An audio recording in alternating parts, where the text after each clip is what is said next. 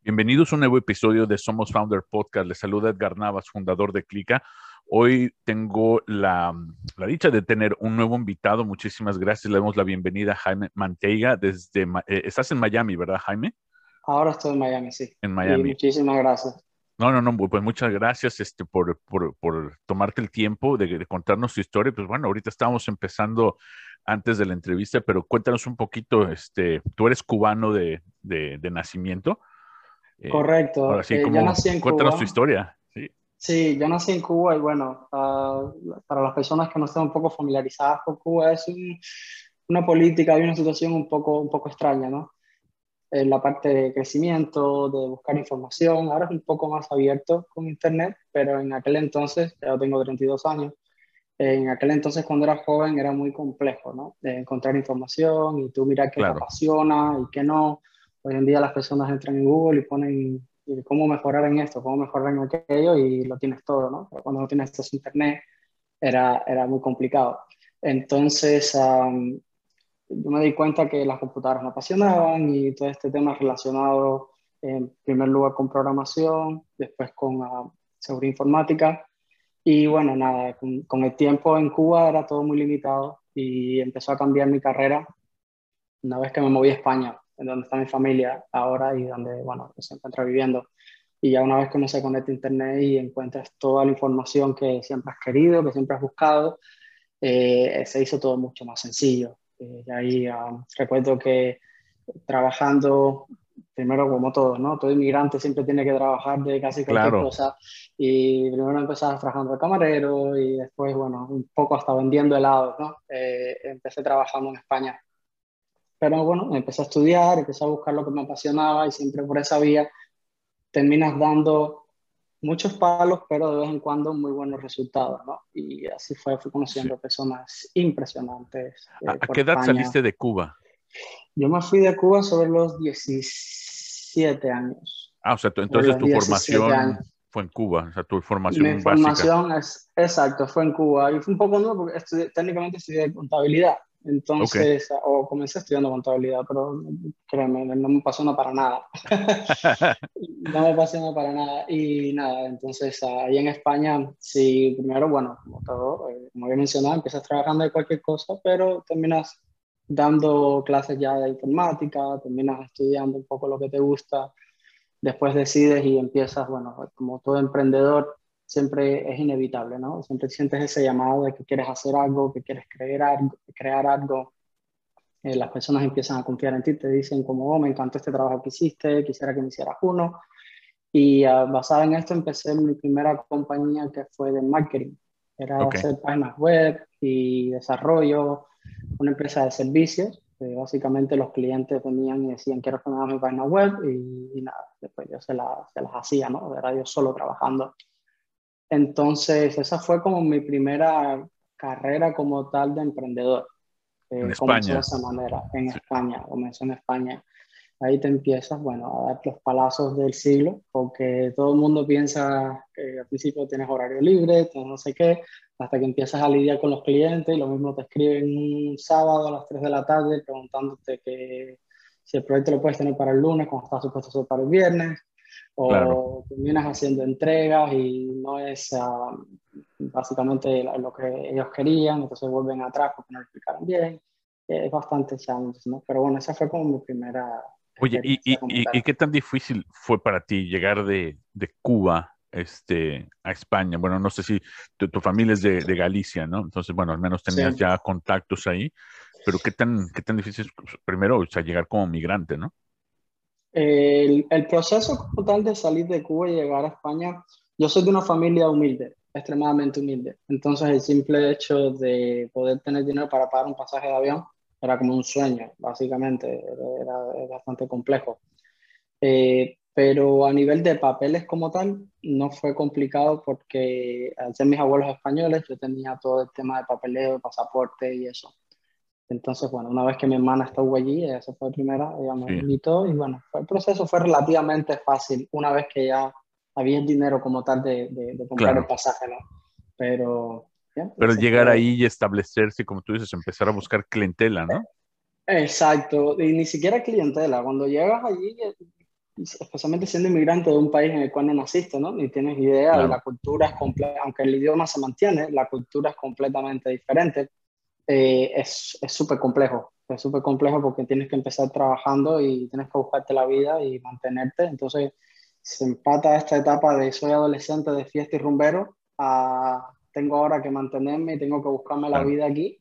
Y eh, eso sí es muy, muy complicado, pero ya sabes, como dicen, eh, lo que no te mata te hace más fuerte. Entonces, ah, exacto, eso te, te, genera una personalidad súper super dura de ir adelante y luchar y, y, sacar adelante lo que quieras, lo que quieras lograr, ¿no?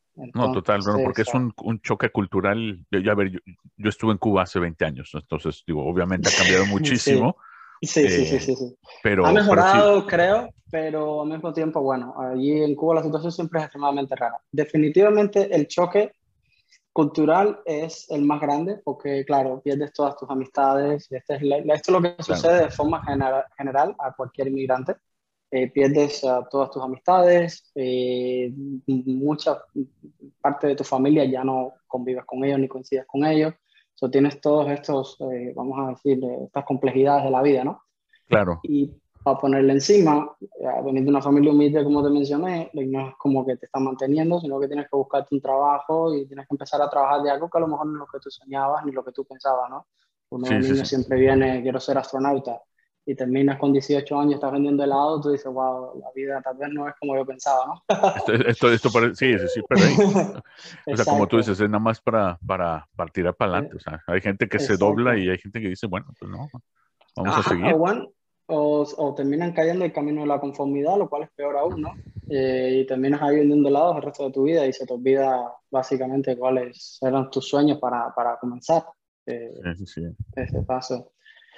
Pero nada, terminando estando ahí, siempre, como todo, eh, siempre tienes que tener esa vista, ¿no? Hacia donde tú quieres llegar, ir reconociendo lo que, lo que te hace, lo que te, lo que te motiva, lo que te apasiona, es imprescindible. Eh, aún si tú no sabes, porque todo el mundo usa mucho el término de, oh, tienes que saber lo que quieres, tienes que saber dónde vas, tienes que... A veces no es tan simple. Y muchas a ver, yo tengo 46 años y sigo sin saber qué. Exacto.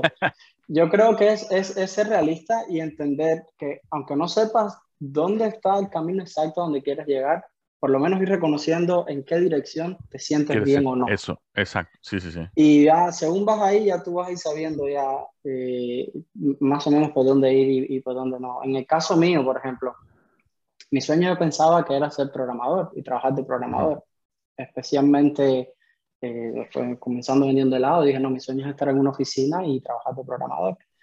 Resulta que lo logré, eh, me puse a estudiar, me torné, conseguí, hablé, eh, me acuerdo que el primer jefe que tuve fue impresionante poderlo eh, convencerlo fue súper gracioso, porque me conoció yo trabajando de camarero y él me dijo como que, wow, ¿cómo es que tú empezaste de prácticas? En España hay algo que es como prácticas, que básicamente trabajas pocas horas, cuatro o cinco horas al día y ellos ven qué tal vas y después deciden si te contratan completo o no.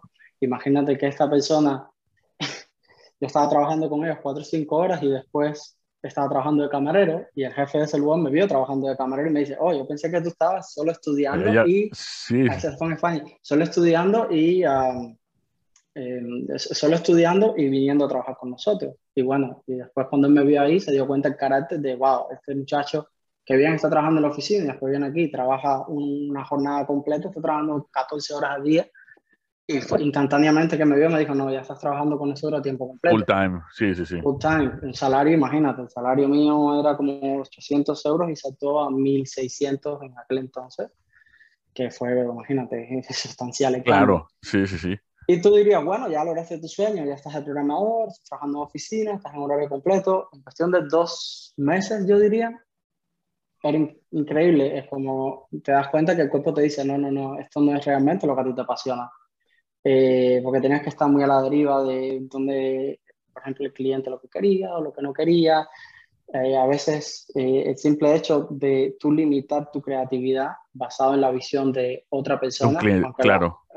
exacto. No, no, es que haya nada mal en eso, pero dependiendo del carácter de cada persona, si tú estás buscando crear algo, si estás buscando innovar en algo, es un conflicto es un conflicto muy grande porque obviamente tú estás limitado a la persona que te está pagando. Si te está pagando por hacer algo, tú tienes que centrarte en eso y a veces eso te mata, ¿no? Eh, como claro. esa creatividad, esa innovación. Y ahí es como que decidí, dije, no, yo de por sí lo que me apasiona es, sí, me apasiona todo este tema de programación, me apasiona todo este mundo tecnológico, pero no quiero estar limitado en, innovación. No quiero estar nada más haciendo una cosa, claro.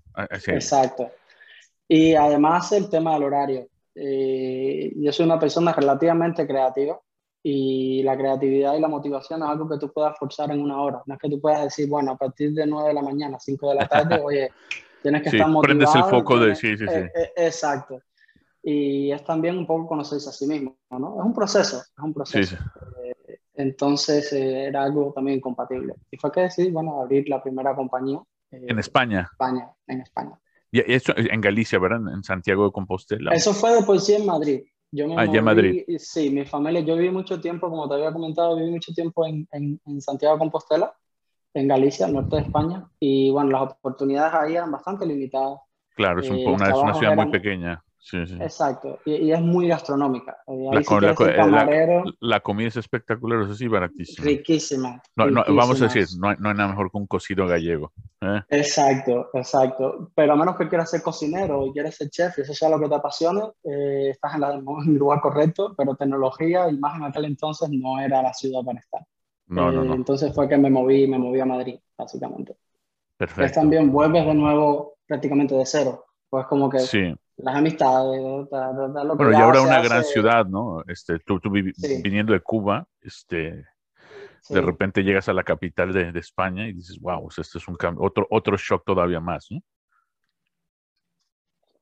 Exacto. Y de nuevo, volver de nuevo, no tienes amistades, no conoces a nadie, tienes que volver a empezar a crear toda esta base una vez más, ¿no? Eh, pero se hace más fácil. Ya una vez que ya una vez que tú coges golpe de algo, la próxima vez ya sabes esquivarte en, mucha, en muchos lugares que ya sabes por dónde vienen. Y sobre todo que, te, que, te quitas el miedo, ¿no? Del, del, de la incertidumbre. lo sigues teniendo, lo sigues teniendo realmente, y esto posiblemente a cualquier inmigrante le suceda lo mismo. Cuando tú cambias de un lugar y te quedas ahí, no lo sé porque no es mi caso, pero una vez que vuelves a cambiar y vuelves a cambiar y vuelves a cambiar, el miedo lo vuelves a tener, solo que lo aceptas de una manera mucho más fuerte. Ok. Es, es una cuestión más bien de aceptación. Es como que ya sé lo que es me parte del proceso. Sí. Exacto. Ya sé lo que me espera y, y, sé ya cómo puedo responder a la mayor parte de los casos. Pero sigues teniendo miedo. O sea, que es un poco como hablar en público. Cuando estás hablando en conferencias o algo, eh, la primera nunca es peor. Exacto, pero la segunda, tercera, cuarta, quinta, no importa, siempre vas a tener ese, ese pequeño nerviosismo, ¿no? Y ese pequeño sí, ahí.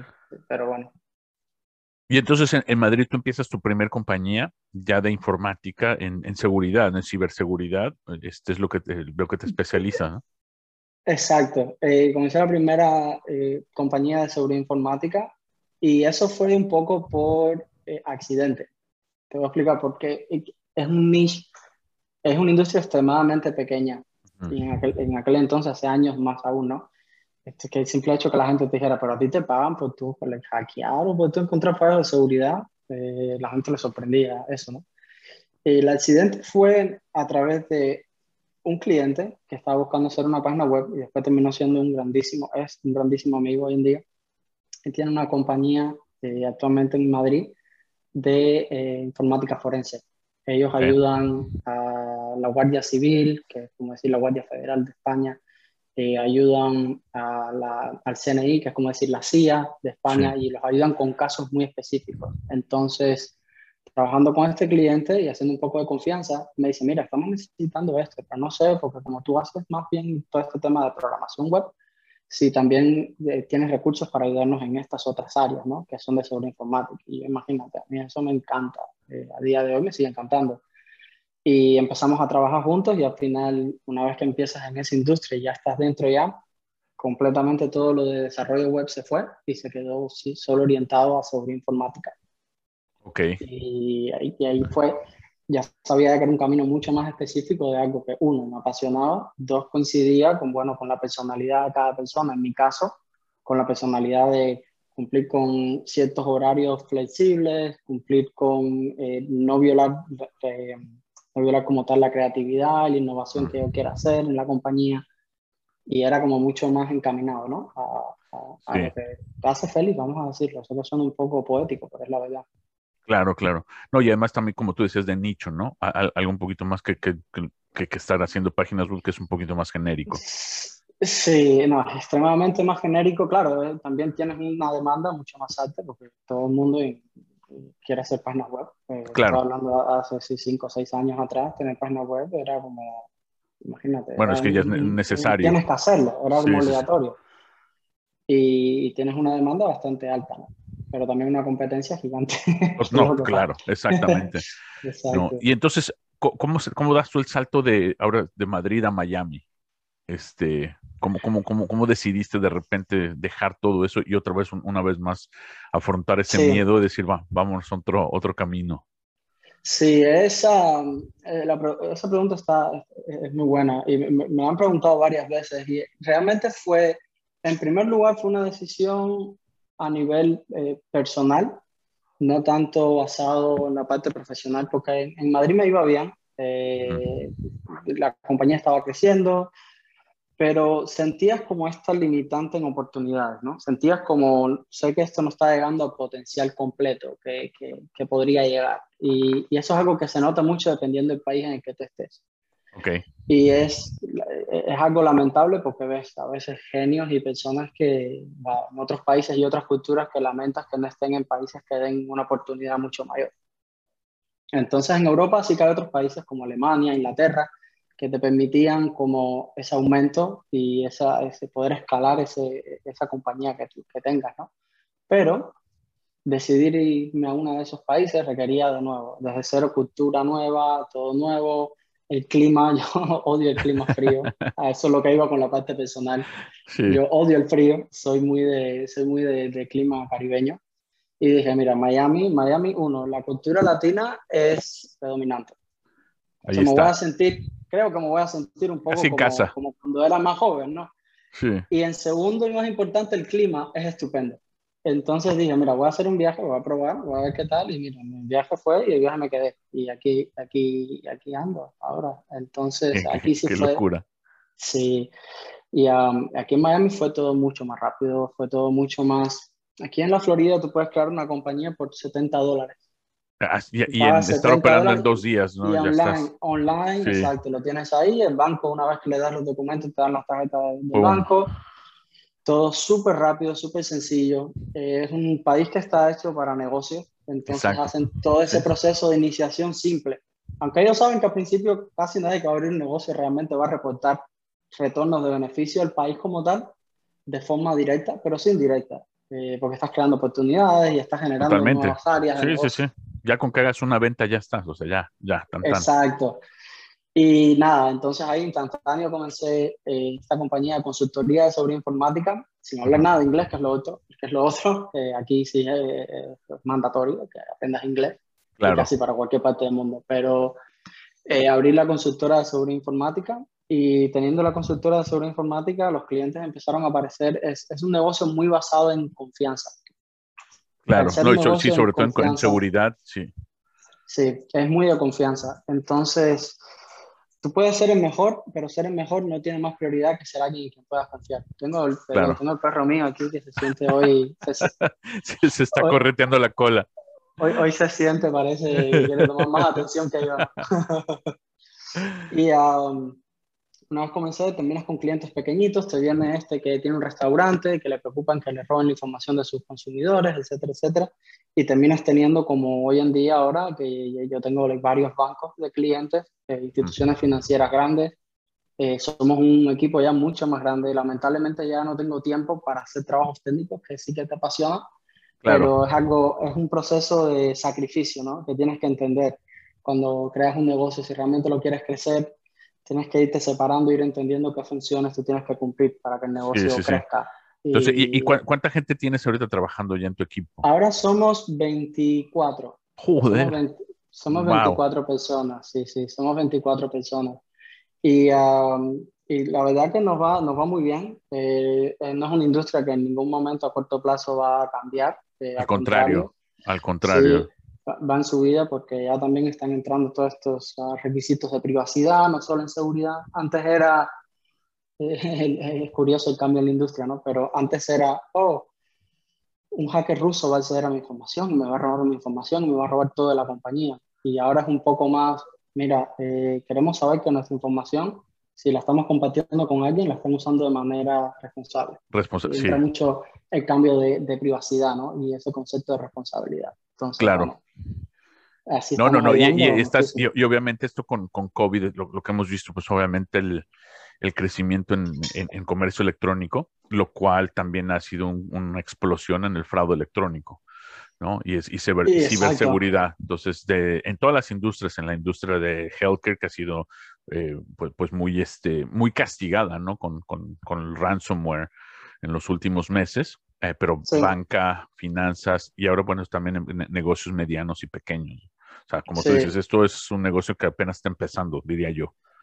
Sí, es, se siente que apenas va empezando por años ya, es impresionante, porque los sí. cambios que da son sustanciales de, al punto, pues este el ejemplo de COVID es buenísimo, tú dices seguridad informática, COVID, like, ¿qué tanta relación puede haber entre ellos? Y eso te imaginas que eres un banco, un banco que tiene 500 empleados, ¿no? Y de pronto el banco, de un día a otro, les dicen, hey, eh, no pueden abrir la sede de ustedes, no pueden abrir eh, los edificios, las personas no pueden ir a trabajar físicamente. El banco de tener 50 personas que trabajaban remoto, ya me dice, mira, hemos tenido que mover la plantilla de un día a otro, a todo el mundo usando sus computadoras personales para poder trabajar remoto. Porque claro, no les dio tiempo al banco a, uno, comprar computadoras, dos, configurarlas, tres, claro. establecer todos los mecanismos de seguridad, los protocolos, ta, ta. Entonces, claro, imagínate, los clientes con un nivel de nerviosismo porque tenían que dejar entrar al banco toda el área de seguridad de sus empleados usando sus computadoras personales. No, y entonces, eso es un mega pues, hueco de seguridad, sí. Claro, entonces era, imagínate, la consultora de nosotros no paraba. Era, por suerte ya teníamos mecanismos ya desarrollados antes que facilitaron muchísimo este, este proceso, pero, pero sí, para los clientes fue un golpe muy duro.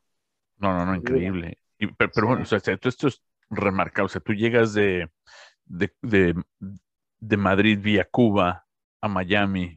¿Y cómo, cómo has sentido ese, eh, ahora sí que ese nuevo cambio para ti, eh, tanto en la cultura, en, en, en lo personal?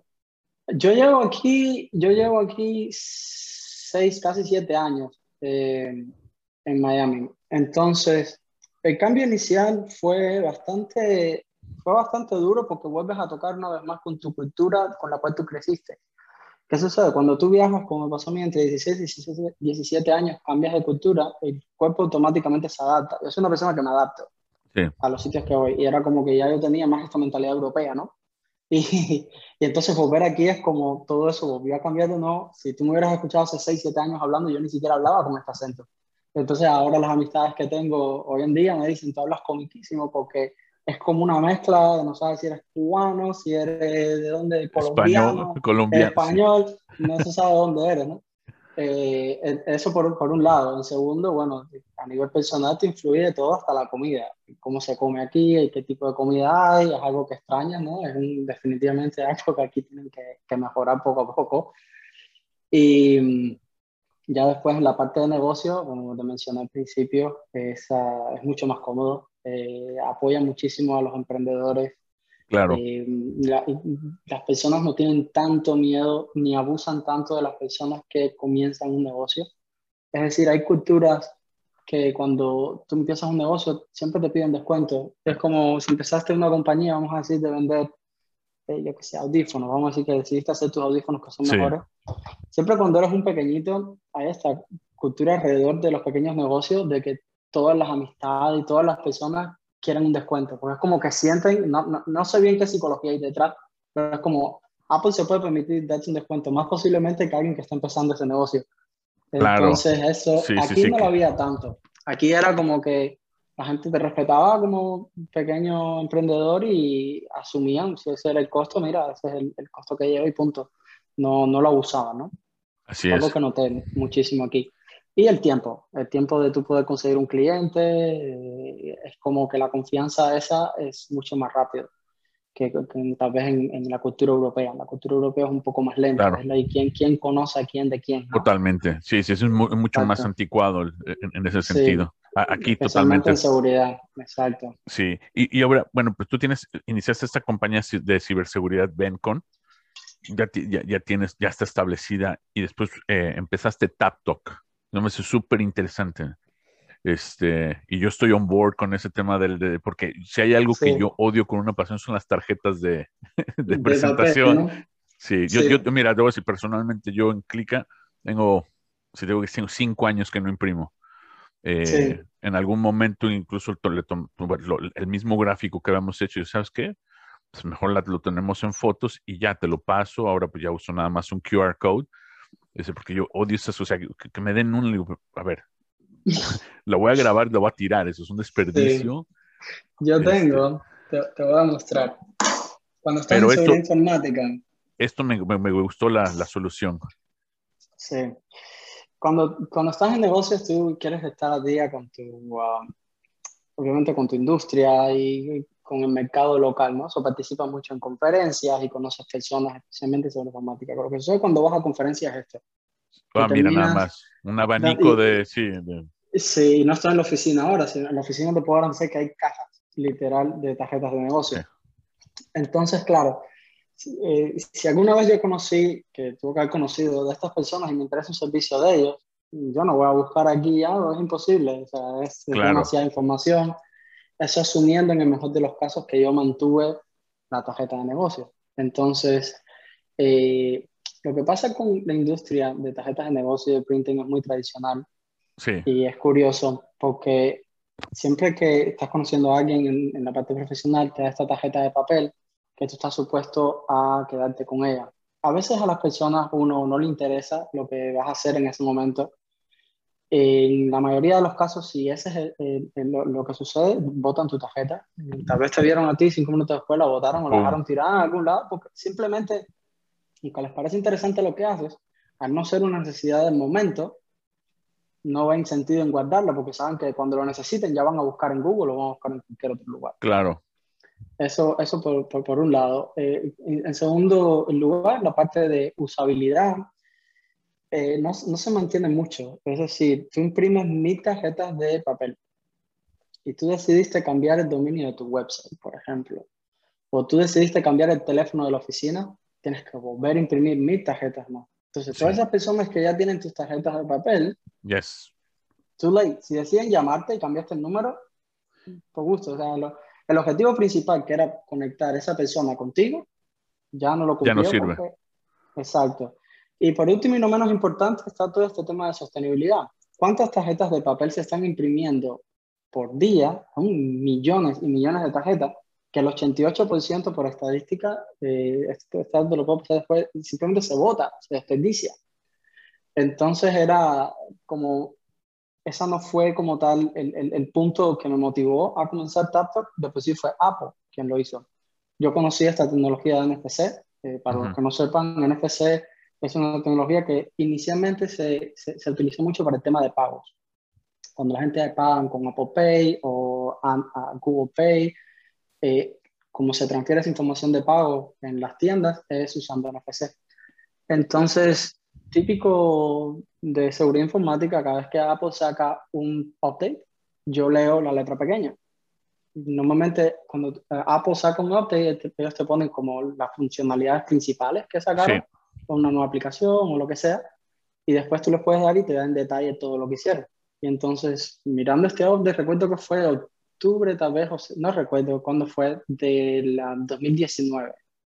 Eh, mirando este update, veo que dicen, oh, hemos abierto la funcionalidad de NFC para otros protocolos, no solo para pagos. Para pagos, sí. Me llamó la atención, dije, wow, qué interesante está esto. Me llamó la atención en primer lugar como seguridad informática, porque dije, bueno, ya ese protocolo era un poquito sketchy porque estaban manejando información de pago a nivel wireless. Claro. O sea, esa información se, podía, se podía capturar y se podía hackear, ¿no? Eh, pero ellos lo hacían de una manera segura para que no sucediera. Entonces me llamó la atención al abrirle otros protocolos, qué tal incluía la seguridad. Y cuando me puse a investigar me di cuenta que permitían desde tu compartir número de teléfono usando NFC, hasta una página web, hasta una localización, en fin. mm. muchísimas áreas. Y ahí fue como que se me encendió un poco el chip y dije, casi todo el mundo usa iPhone. Android lo usa también la otra parte. Es decir, entre iPhone y Android tienen todo el mercado. 100%, sí. Exacto. Y Android ya esto lo tenía, ya los tenían en NFC hacía tiempo. Ya, ya sabes ya cómo va todo este tema, iban mucho más adelantados que, que, Apple en ese sentido. Pero al Apple no estar, era como que no tenía, tú, si tú quieres tú compartir una información con alguien, y si es por teléfono, quieres asegurarte que sea compatible. Claro. Entonces, a ver este update fue que se me ocurrió, eh, hice un prototipo, nosotros tenemos un equipo de programadores eh, cogí un, un, un, programador específico, que es como mi mano derecha en la parte tecnológica, y dijimos, vamos a hacer este prototipo, a ver qué tal va. Casualmente yo había salido de una conferencia y me había pasado esto. Y dije, qué, qué insoportable, yo quisiera tener un solo producto que tenga un chip y que cuando yo vaya a conocer a las personas y ya se lo en sus teléfonos, pum, saca la información y sin ellos tener que descargar ninguna aplicación, sin ellos tener que hacer nada, eh, puedan tener toda esa información mía de contacto ahí.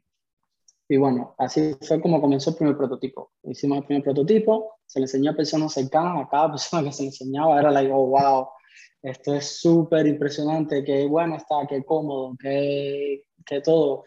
Y, y, se empezó a producir, contactamos varios fabricantes, hicimos una primera versión, fue todo un éxito. Que está sold out, por ejemplo. Estamos soldados en las de metal.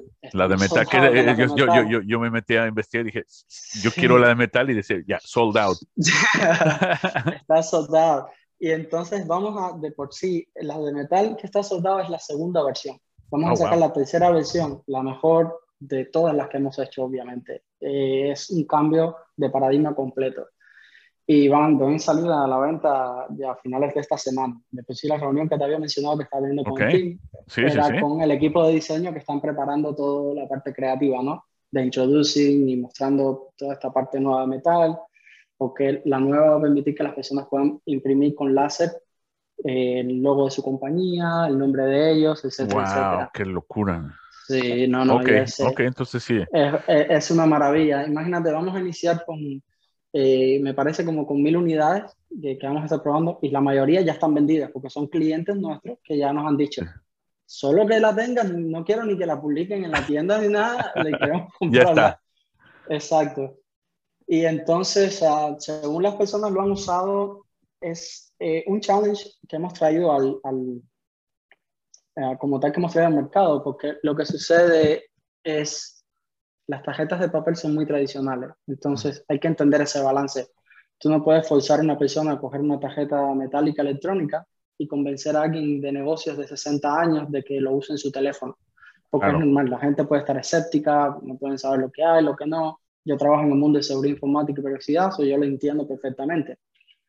Eh, y entonces fue con estas limitantes que hemos aprendido en el mercado, poco a poco se ha ido abriendo y abriendo y abriendo a un punto en que lo que los, las, las quejas que recibíamos al principio no tienen absolutamente nada que ver con lo que hoy en día los clientes nos dicen. Al principio era casi todo el mundo como, no, es que eh, cuando conozco a las personas, las personas se ponen como un poco escépticas, ya hoy en día hemos abierto tanta educación en el mercado, sobre todo aquí en Estados Unidos, que ya no sucede casi. Ya es como que están entre estos dos mundos, las personas que son más tradicionales y los que no tienen miedo de innovar, los que tienen miedo de salir adelante, ¿no? Sí, sí. y, yo, yo, yo, no tengo duda que este, este producto, o sea, como tú dices, cumple todo lo, lo, lo, que tú me dijiste que, que, a ti te choca a mí igual también. Yo veo una tarjeta, pum, si me interesa, guardo los datos y, y, a la basura. O sea, yo no tengo stacks de tarjetas. Eso ha sido uno de mis, una aberración. Y el tema de la sustentabilidad para mí es muy importante y sé que para mucha gente lo es, ¿no? El pensar de, como tú dices, cuánta, cuánto papel se produce, pero también el transporte, porque esas cajas son pesadas, eh, se tienen que transportar de un sitio a otro y eso va dejando una huella de carbón pues eh, eh, bastante elevada, ¿no? Entonces, Exacto. además este producto está muy sexy, o sea, ya, ya lo vi, los que no lo han visto, TapTok, T-A-P, T-O-K, casi como TikTok, pero Tap. y curiosamente, o sea, ahora me empezaron a salir más este, anuncios pero digo, yo, yo, yo, quería probar la de metal, pero qué bueno que me dices, y si hay manera de, de anotarse en la lista de espera, yo me apunto, porque sí, yo voy a ser cliente. Sí, sí, sí. Este, sí, e, e, esto, esto, digo, revoluciona algo que por muchos años ha existido, ah, va, a, cambiar y no nada más en, bueno, en, el tema de, cómo agilizarlo, este proceso de, intercambiar información, pero también cómo mantenerla ah, al, día, ¿no? Exacto. Y, nosotros somos de, escuchamos a nuestros clientes. Y claro, esto cualquier otra compañía también lo dice, pero no muchas veces lo hacen, ¿no? Nosotros los escuchamos, eh, valoramos lo que, la información que nos están diciendo y una vez que la hemos valorado, hacemos cambios al respecto y después validamos si el cambio que hicimos fue acorde a, las necesidades de ellos. Entonces, imagínate, tenemos clientes ahora que son, eh, algunos no podemos ni decir, obviamente por privacidad, otros son de las mejores universidades, los nombres que te vengan a la mente de universidades son clientes nuestros que tenemos ahora. Y cuando hablamos con ejecutivos de estos, de estos sitios, nos dicen como, mira, el dolor de nosotros, imagínate tener, eh, ellos tienen 12.000 empleados. Imagínate tener 12.000 empleados, ¿cuánta rotación de tarjetas hay? Porque es como cuántos nuevos personas que contratan, cuántas personas que se van. Claro. Y todas esas, tarjetas que se pidieron. Eh, ¿Cuántos si tienen que cambiar algo? Entonces es como que tienen que volver a ordenar todo. El tiempo de espera, en fin, es, para ellos era un dolor eh, increíble y, con nosotros ahora estamos obviamente súper contentos, ¿no?